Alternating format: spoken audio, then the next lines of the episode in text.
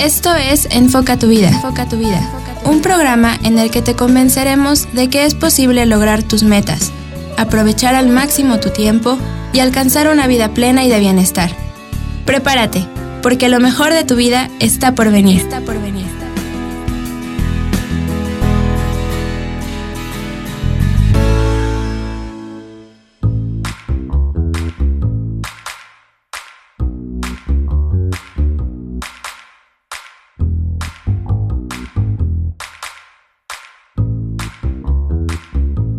Hola, ¿qué tal amigos? Yo soy Joaquín Olivas de enfocatuvida.com y les doy la bienvenida a este nuevo episodio, episodio número 31, al que hemos titulado ¿Es posible la felicidad laboral? Y bueno, en esta ocasión tendremos un invitado muy especial, bueno, que nos hable sobre este tema desde un punto de vista empresarial, desde un punto de vista de consultor y de recursos humanos. Pero antes de empezar la entrevista, bueno, aprovecho para anunciarles que, bueno, muy pronto vamos a tener la segunda generación del curso Cómo ser feliz en, tu trabajo. Y bueno, pues vamos a estar con esas noticias pronto. También les pido que cualquier comentario que tengan, eh, cualquier pregunta, pues me la hagan llegar también en los en los comentarios en, donde se va a publicar este blog. Bueno, pues sin mal preámbulo, vamos a iniciar esta entrevista con Ildelmaro Infante. Ildelmaro Infante es de Venezuela, pero él reside actualmente en Estados Unidos y bueno, es, consultor actualmente sobre el tema de la felicidad laboral. Eh, es una entrevista muy interesante. El audio soy un poco diferente porque bueno, tuvimos que utilizar algunos otros programas para bueno, poder hacer el contacto. Entonces los dejo con la entrevista con Ildelmaro Infante. Bien, pues como, eh, como les comenté, estamos con un invitado muy especial. Es la primera vez que pues, tenemos un invitado aquí en el podcast de Enfoca tu Vida. Este es el episodio número 31.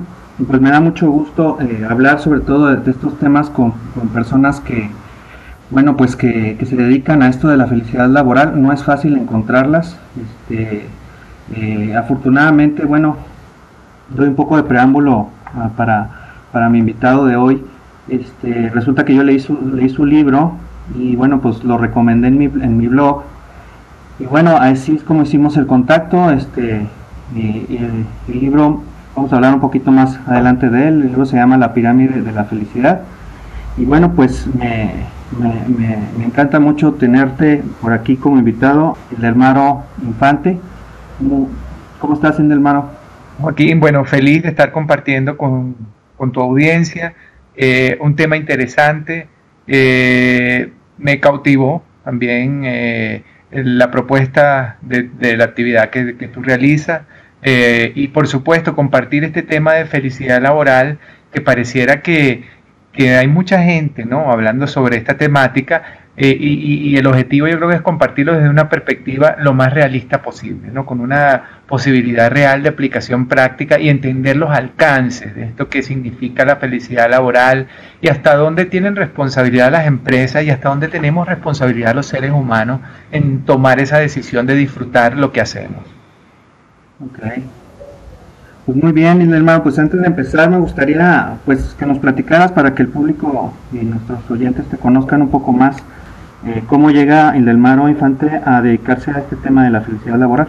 Sí, Joaquín, bueno, eh, yo por más de, profesión, yo tengo de profesión, soy administrador, eh, siempre trabajé en los temas relacionados con recursos humanos, por más de 20 años trabajé en empresas dentro del área de recursos humanos y en, esa empresa donde hice ruta de carrera, recorrí, digamos, ese camino por el área de recursos humanos hasta llegar a, digamos, una posición relevante y posteriormente pasé a ocupar áreas, eh, eh, posiciones en las áreas de, logística, en las áreas de compras, en las áreas de gerencia general. Entonces tuve una visión bien completa de negocio y bueno, tuve la oportunidad de trabajar, por, como ya les comenté, por más de 20 años en organizaciones, organizaciones grandes, importantes, de más de 2.000 empleados. Y una de las cosas que más me llamó la atención es ver gente maravillosa dentro de las empresas, Joaquín, gente que que de verdad se pierde de vista en cuanto a sus potenciales, a sus capacidades y que no logra realizarlas o ponerlas en práctica o ejecutar todo ese potencial precisamente porque siente que no está haciendo lo que realmente le gusta. ¿no? Entonces, esos temas de las decisiones de carrera, porque una persona decide eh, tomar una ruta que no, no necesariamente es la que más desea, más disfruta, cuál es el rol que tienen las organizaciones en esto. Entonces me di a la tarea de, de, exponer desde un punto de vista bien particular, ¿no? porque en el tema de felicidad laboral, Joaquín, hay cantidad de información y hay gente haciendo cantidad de cosas al respecto, pero yo quise abordar una perspectiva que en eso me aproxima mucho el trabajo que, eh, que tú realizas, pues quise abordar una perspectiva desde detrás del escritorio, de la persona que ha vivido este, eh, el mundo organizacional y quiere traer este, experiencias prácticas para disfrutar más del trabajo. Mucha gente hablando acerca de felicidad laboral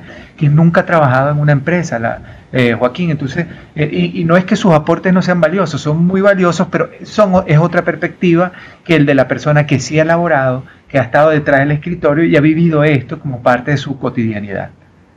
Ok, entonces eh, tú empezaste realmente como empleado. ¿En qué empresas estuviste, si se puede mencionar, o en qué países o en qué lugares? Bueno, principalmente yo soy de nacionalidad venezolana, eh, soy venezolano de nacimiento y trabajé muchos años en, lo que es la industria farmacéutica. Trabajé por una buena cantidad de tiempo en el retail más grande de farmacia de mi país, que ahora, además de Venezuela, está en Colombia, que se llama Farmatodo.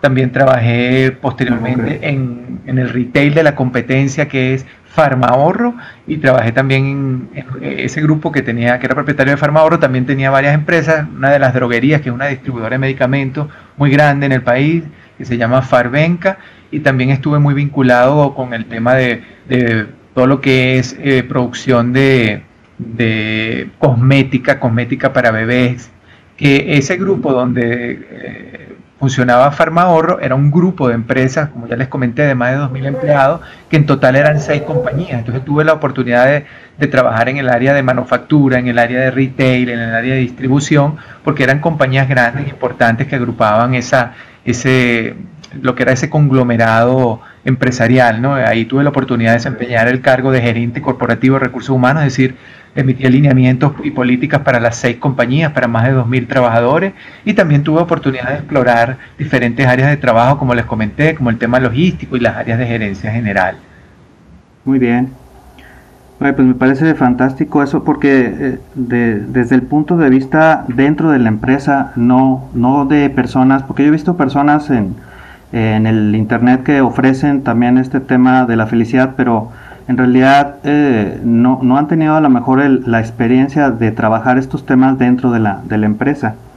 Y de esto, pues, a partir de eso me lleva la, primera pregunta, que me pudieras ayudar a las primeras un par de preguntas, que es, eh, ¿qué, ¿cómo podríamos definir la felicidad laboral? Y si es que eh, se podría llamar así, ¿y quién define ser feliz en el trabajo?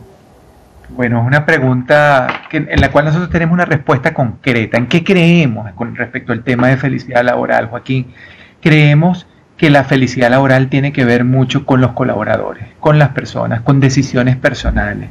Muchas veces las empresas vemos que están haciendo grandes esfuerzos en tratar de involucrar personas, en tratar de comprometer personas, cuando en realidad nadie se va a comprometer con algo que no les gusta.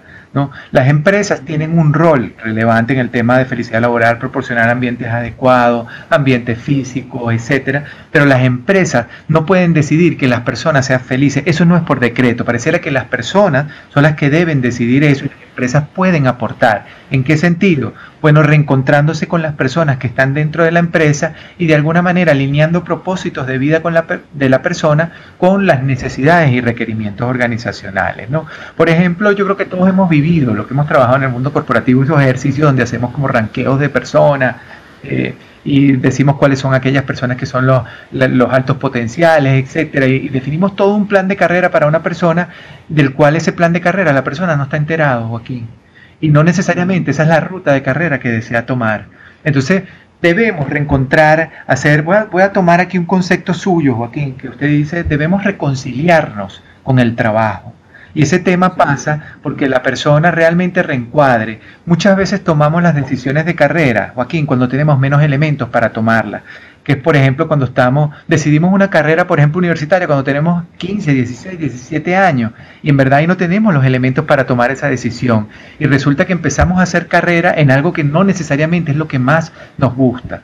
Y el otro tema también está en entender que los trabajos son complejos, Joaquín, que la excelencia no se alcanza por azar, que la excelencia es la repetición mil veces de lo mismo y que debemos realmente disfrutar de lo que hacemos para alcanzar la excelencia y que los trabajos y para lograr esa excelencia es duro. O sea, no podemos pretender que eh, eh, el tema de felicidad y de la felicidad laboral es un éxtasis permanente, no eh, está asociado también a trabajo duro, hacer cosas que a veces no nos gustan y que el trabajo es así, es un hecho humano complejo y que no, no siempre va a ser una situación feliz. Entonces parte de lo que tenemos que asumir es eso, que el, en los trabajos debemos decidir ser felices nosotros, las personas, poner nuestro potencial al servicio de lo que estamos haciendo y entender que las decisiones de carrera las tomamos nosotros. Una vez que asumimos eso, la empresa sí nos puede ayudar o encontrar camino en, digamos, dentro de ese desarrollo de carrera organizacional, pero la decisión primaria parte del ser humano. Claro.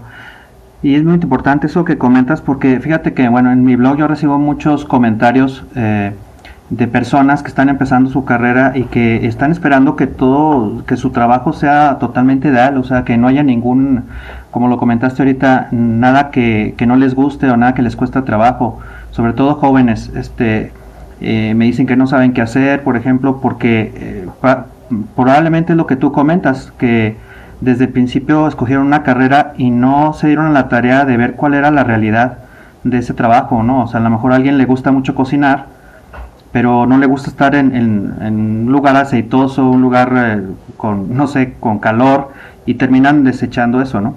Claro, porque mira, eh, Joaquín, bien interesante este tema. La realidad es que muchas veces vemos las cosas desde un punto de vista parcial. Yo personalmente soy padre de familia, tengo 26 años casado con mi esposa, la amo profundamente, pero la gran realidad es que la vida en pareja es dura, Joaquín, es durísima. Entonces, y, que esa felicidad de la pareja hay que construirla. Eso es duro. Ahora, los trabajos es exactamente igual. En todos los trabajos vamos a encontrar hechos maravillosos, cosas que nos gusta hacer y cosas que no nos gusta hacer. Y resulta que el trabajo es eso, porque es un hecho humano. Y eso hay que entenderlo. Por ejemplo, pasa la persona que se enamora de una actividad y dice, no, el caso de los médicos, vamos a poner el caso de los médicos. Los médicos son de las personas que más trabajan en función de su vocación. Yo creo que una persona desde muy joven quiere ser médico, quiere ayudar a otro en su tema de salud. ¿Qué le gusta a un médico? Recetar, le gusta ver a un paciente, operar, los que son cirujanos, pero no les gusta llevar el registro de cada paciente, no les gusta llevar, digamos, todo ese histórico del paciente, pero tiene que hacerlo. Es parte del trabajo. Entonces, realmente disfrutar de una actividad este, tiene que ver con aceptarla completamente como es. Vamos a, vamos a tomar un tema más superficial. Muchas veces la gente dice, los deportistas de alto rendimiento deberían disfrutar de su trabajo y en realidad es duro para un deportista. Los deportistas no les gusta entrenar necesariamente, pero tienen que entrenar para vivir el gran momento de las cámaras, del gran estadio lleno, pero detrás de eso hay años de trabajo.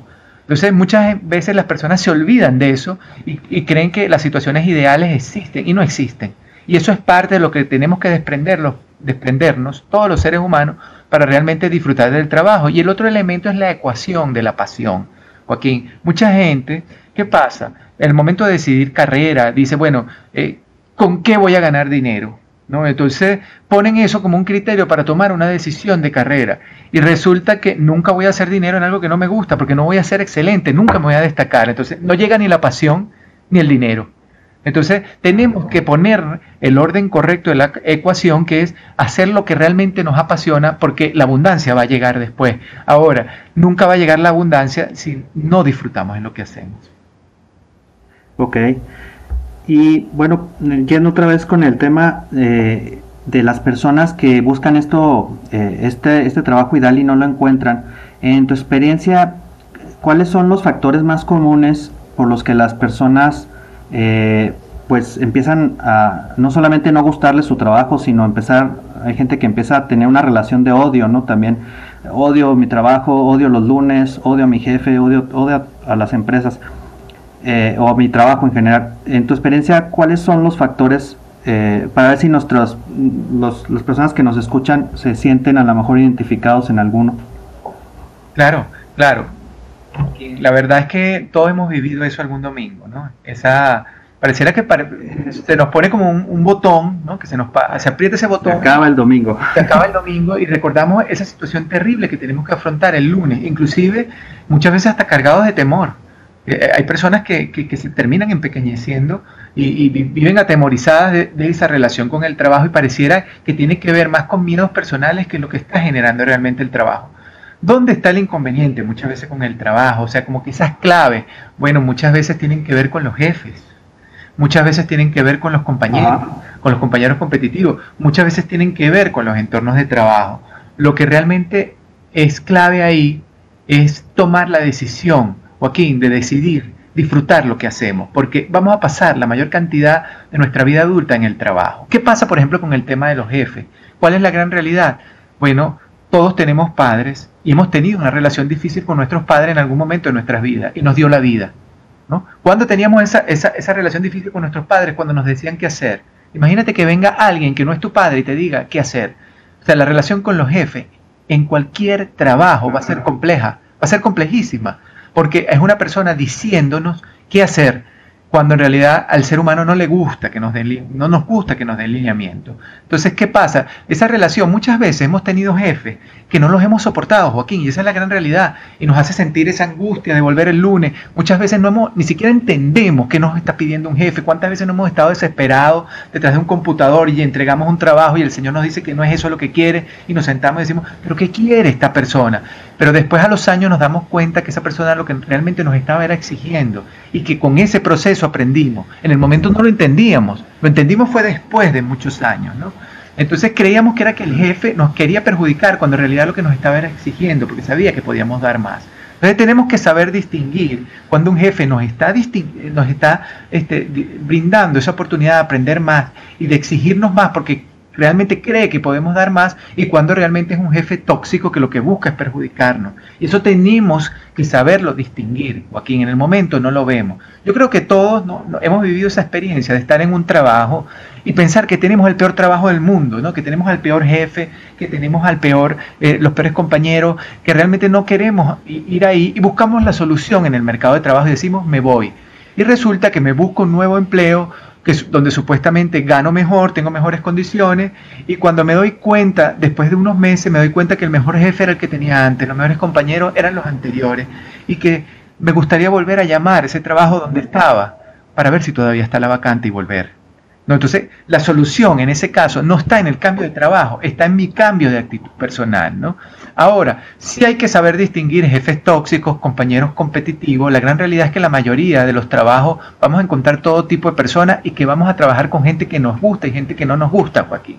Ahora, eh, lo importante es saber que no estamos para ser amigos en los trabajos. No todos nuestros compañeros van a ser nuestros amigos, solamente digamos un grupo reducido con los que somos más afines, pero que con todos tenemos que trabajar y que ese trabajo se basa en el respeto. ¿no? Eh, en el momento que se rompe el respeto es cuando ya yo no debo estar en un sitio, ¿no? o cuando, cuando me obligan a hacer cosas que van en contra de mis valores, pero cuando se nos está exigiendo, cuando tenemos que trabajar con gente que quizás no es la que más nos simpatiza, pero que nos toca hacerlo y nos va a tocar en cualquier trabajo, nos va a tocar en cualquier aspecto de la vida. Entonces no, no tiene mucho que ver con el trabajo. Entonces esa decisión personal de reencontrarme con mi trabajo, de disfrutar lo que hago, de reencuadrar mis decisiones de carrera, tienen que ver mucho con el individuo. Y la verdad, Joaquín, es que no podemos elegir no ser felices con nuestro trabajo porque vamos a pasar la mayor cantidad de nuestra vida adulta ahí. O sea que tenemos obligatoriamente que disfrutarlo. Fíjate que ahorita que hablabas de, lo que son los, los jefes, cómo, cómo aprender a, funcionar. Yo estoy de acuerdo contigo en que el, la mejor, el mejor consejo que le puedes dar a alguien es, a ver, tu objetivo no es hacerte amigo de tu jefe, ni es hacerte hacer amigos, aunque ayuda, claro que ayuda, pero eh, tú debes de ver a tu jefe de, manera diferente. Y a mí una vez eh, leí en, en alguna ocasión, en algún libro, creo que se llama Cómo tratar a tu jefe o algo así no me acuerdo ahorita bien del autor, pero decía que tu jefe lo debes de ver como un cliente. O sea, es tu principal cliente. Entonces, eh, a un cliente, y es un cliente muy importante, además, porque eh, es un cliente además exigente con el que tienes que quedar bien. Entonces, si cambias un poco el enfoque de, ver a tu jefe como, como, cliente, creo que podría cambiar un poco, ¿no? Sí, y también de, entender, Joaquín, que eh, muchas veces eh, yo creo que todos lo hemos vivido, aquí En algún momento eh, hemos trabajado con un jefe insoportable, que creemos que es la peor persona del mundo, que no entendemos qué es lo que quiere, y después al pasar los años nos damos cuenta de todo lo que aprendimos con ese jefe, ¿no? y que fue una experiencia valiosa. Inclusive lo recordamos hasta con aprecio, después de haberlo hasta odiado. ¿no? Entonces hay que saber entender mucho, ese tema del cliente me parece bien valioso, pero eh, complementarlo también con lo que es la exigencia. ¿Realmente este jefe me está exigiendo para que yo dé más o realmente este lo que quiere perjudicarme? Eso tenemos que saber distinguirlo y, entenderlo. Yo he tenido experiencia trabajando con equipos deportivos profesionales y una vez, eh, en particular con la selección de baloncesto de mi país, Venezuela, he trabajado varias veces en los temas motivacionales y una vez vi a un coach tratando muy mal a un jugador. Y fíjate lo que me dijo, Joaquín. A mí me llamó la atención lo duro que era con ese jugador. Eh, y, yo, eh, cuando terminó la práctica, le hice el comentario al coach. Le dije, coach, porque usted trata a ese muchacho de esa manera? Y me dijo, porque me interesa y porque puede dar más. El día que no le hable, que se olvide que va a ser titular y que va a estar en la selección del país. Entonces pareciera que pasa por ahí, ¿no? Entonces tenemos que distinguir muy bien cuando alguien quiere hacernos daño o perjudicarnos o cuando alguien nos está exigiendo para que seamos excelentes y mejores. Ok, ok, me parece excelente eso, fíjate, porque luego las personas lo toman como, como personal, ¿no? Es que te vas siempre porque no, es que este jefe me trae idea, me quiere perjudicar, pero no ven si esa, muchas de las cosas que yo, yo contesto en los comentarios en el blog, eh, y les digo, a ver, eh, fíjate ahorita en ese trabajo que tienes que no es ideal, ¿qué habilidades estás aprendiendo? ¿Qué aprendizaje estás dando? ¿Por qué, por qué te exigen esto? ¿no? Y no te quedes solo con lo superficial. Eh, y, claro, el, rol de liderazgo, pues definitivamente tiene un, un, factor y un peso muy importante en la felicidad laboral. Pero ahora, bueno, hablando un poco ya de, de cosas un poco como prácticas, para que se, mejor que nos lleváramos una especie de, pues de, de, pasos a seguir, porque casi siempre te piden eso, ¿no? A ver, dime, ¿qué puedo hacer ahorita? Eh, me dice la gente, ¿no? ¿Qué puedo hacer ahorita para cambiar mi, mi perspectiva? Entonces, ¿tú, ¿tú qué le recomendarías a una persona que está desmotivada en su trabajo y, y que sobre todo culpa a, su, a la empresa de, de su felicidad? ¿Cómo podría empezar a cambiar esto? Bueno, lo primero que tiene que reenfocar la persona es, retomar su tema de propósito de vida, qué es lo que realmente le gusta hacer. Porque si la persona está poniendo toda la carga de su no disfrute en el trabajo, de su desmotivación a la empresa, al jefe y al trabajo, probablemente si la persona no está clara en sus decisiones de carrera, puede cambiar de trabajo y va a volver exactamente a la misma situación. Te pongo un ejemplo aquí. Imagínate un muchacho que se gradúe de diseño gráfico. El mercado de trabajo es duro. No hay suficientes puestos de trabajo para diseñadores gráficos y él acepta un puesto de auxiliar de contabilidad. ¿Cómo se sentirá un auxiliar, un, diseñador gráfico trabajando como auxiliar de contabilidad? Probablemente frustrado, porque es un trabajo muy rutinario, el otro es creativo, ¿no? ¿Qué le diría a un jefe? Le dice, no me dibuje nada, aquí es de bella ver, es en blanco y negro. ¿Qué puede pensar el muchacho? Mi jefe no me quiere y me voy a ir de la compañía, estoy desmotivado y voy a buscar empleo como auxiliar de contabilidad. Entonces, eso es lo que no debe suceder. Lo primero que tiene que reencuadrar la persona es el volver a retomar el tema de vocación y de pasión, qué le gusta hacer, ¿no? Y tratar de reenfocar esa pasión y esa vocación dentro de la empresa donde está. ¿En qué sentido? Muchas veces las organizaciones ofrecen oportunidades. Ahora la persona está esperando que le lleguen esas oportunidades y nunca las anuncian. La persona no define qué quiere hacer. Una persona clara con lo que quiere hacer es bien poderosa porque puede decir, bueno, en realidad yo estoy trabajando en el área administrativa, pero yo quiero estar en el área comercial. Voy a empezar a investigar las vacantes en el área comercial. Voy a relacionarme con la gente comercial. Voy a ver de qué manera yo puedo mover mi carrera hacia donde está mi pasión. No, porque lo que no podemos delegar exclusivamente el tema de desmotivación solamente a la empresa y al jefe, tiene que ver conmigo, con las decisiones que yo he tomado acerca de mi carrera. Por eso lo primero, Joaquín, es reenfocar dos temas, vocación y pasión. Perfecto. Muy bien, Idelmaro. Eh, bueno, pues eh, estamos platicando aquí con, con Infante, autor de dos libros. Eh, yo comenté nada más un, libro que es La pirámide de la felicidad, que es el que yo leí. Eh, hace poco tiempo me hizo favor de compartirme su libro de la gerencia de la humildad. Y bueno, pues eh, no sé si podrías comentarnos, eh, como para ir finalizando y cerrando la, entrevista, dónde te podemos encontrar, tienes alguna página de internet, este, cómo podemos adquirir tus libros, si nos pudieras platicar un poquito de eso, Mar. Sí, cómo no. primero, bueno, comentarles una experiencia maravillosa vivida en Centroamérica, la Universidad Católica de Nicaragua, eh, eh, una universidad grande, importante, con 12 facultades, facultad de medicina, odontología, toda la ingeniería, aprobó la cátedra de felicidad laboral y es la última cátedra que ven en aula los alumnos antes de graduarse de las diferentes facultades. Una cátedra que se estudia tomando como referencia mi libro y que ha sido impulsada, digamos, por la receptividad de la universidad y por el desarrollo de, los contenidos que hemos trabajado. ¿no? Entonces, eso, eh, digamos que para nosotros ha sido una, una, gran ventana porque es la primera universidad en Centroamérica que tiene, trabaja el tema de felicidad laboral, al igual que las grandes universidades, ¿no? como Harvard, como MIT y otras de los Estados Unidos. Entonces, eso lo quería comentar porque es algo que de alguna manera avala el trabajo que estamos haciendo. Eh, los libros los pueden conseguir en Amazon, están ambos disponibles. La pirámide de la felicidad laboral y eh, gerencia de la humildad. Y adicionalmente me pueden conseguir a mí eh, por mi Twitter, que es arroba hinfantei, y tenemos una página web que es www.hinfante.com Ahí pueden también, este, continuamente estamos publicando artículos y temas relacionados con felicidad laboral, con la gerencia de la humildad y con el día a día de lo que es la gestión de empresa y la gestión del rendimiento eh, dentro de lo que es el rendimiento humano y el rendimiento laboral. Muy bien.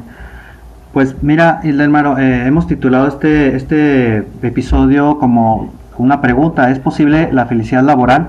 Eh, ¿Qué podrías concluir con esta pregunta?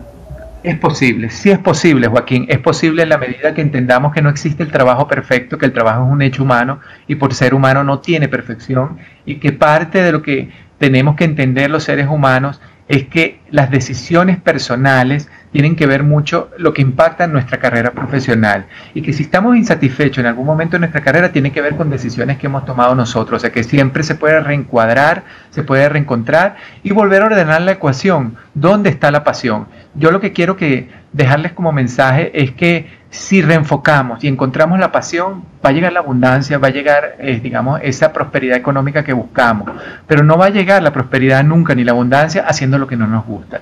Tenemos que disfrutar del trabajo porque ahí vamos a pasar la mayor cantidad de tiempo de nuestra vida adulta. Muy bien, excelente, Lelmaro. Pues me dio muchísimo gusto eh, tenerte en este programa. Eh, Esperemos que no sea la última, la última vez eh, que podamos estar colaborando. Algunas palabras para finalizar.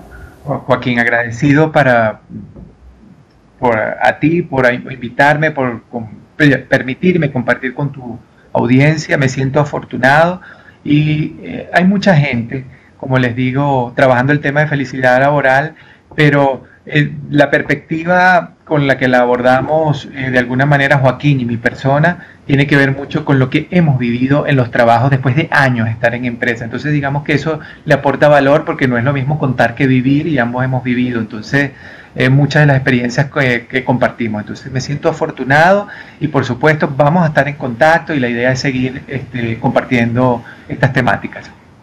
Muy bien, y el hermano, pues muchas gracias por esta entrevista. Seguramente seguiremos en contacto para futuras colaboraciones. Y bueno, pues eh, llegamos al final de este episodio y les agradezco mucho haber estado con nosotros. Y bueno, pues los invito a seguir con nosotros en las próximas transmisiones. Comentar que, bueno, vamos a pasar por los podcasts, vamos a hacer una transición de SoundCloud a YouTube. Ahí podrán encontrar los futuros podcasts que vamos a, a publicar y también los anteriores. Del 0 al 31 vamos a estarlos publicando en YouTube. Bueno, pues es todo por hoy. Deseo que sean muy felices y nos vemos hasta la próxima.